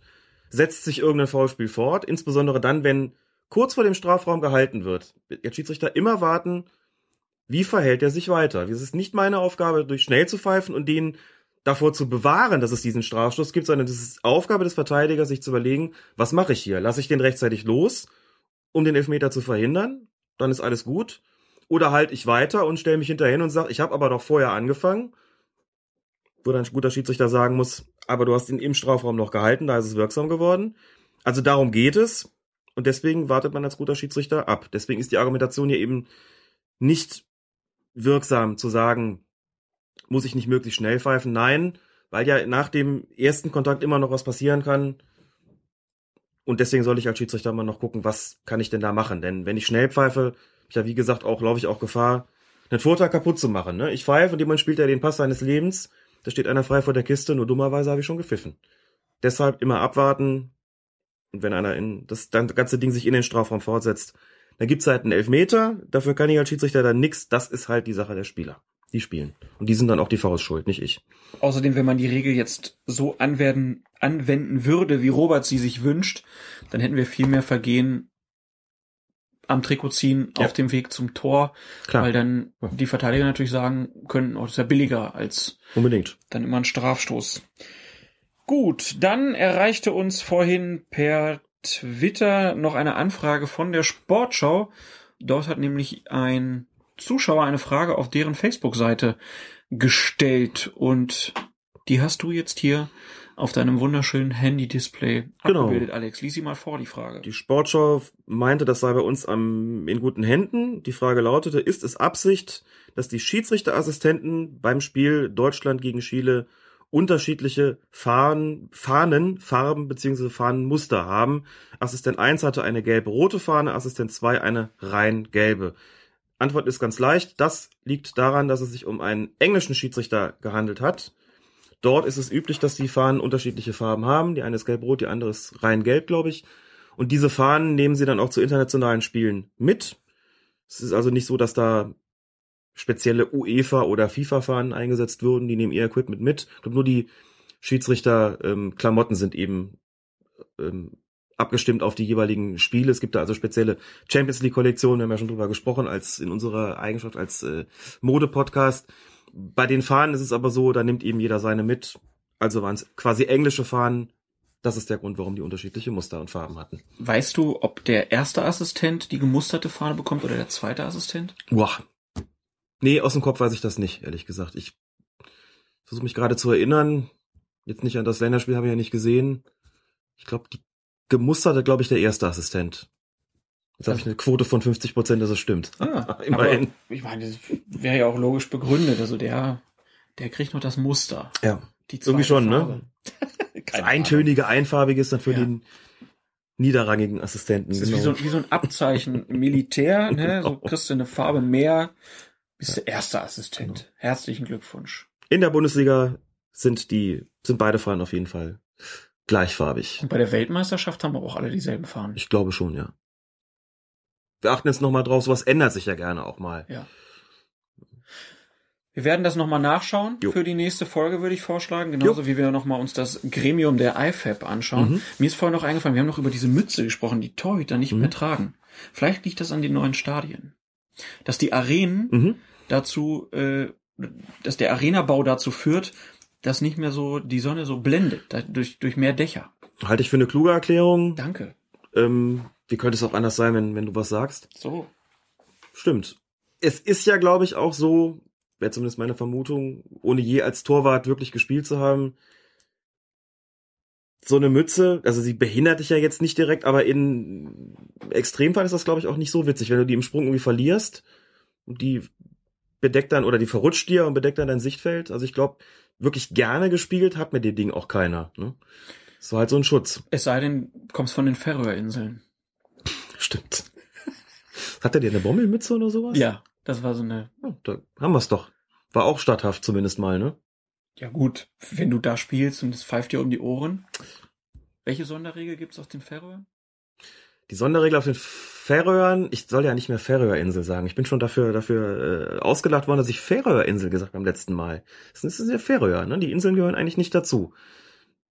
Das ist, glaube ich, integriert mit darin, ne? Man sagt ja auch nicht weißer Schimmel. Das ist also Färöerinseln ist, glaube ich, eine Tautologie. Ich hoffe wenigstens, das hat jetzt gestimmt. Sonderregel besteht darin, dass ein Spieler beim Freistoß, weil es immer so stark stürmt da, ein Spieler den Ball festhalten darf, bis er von dem anderen Spieler getreten worden ist. Dann in dem Moment oder kurz vorher wird er dann losgelassen. Super, oder?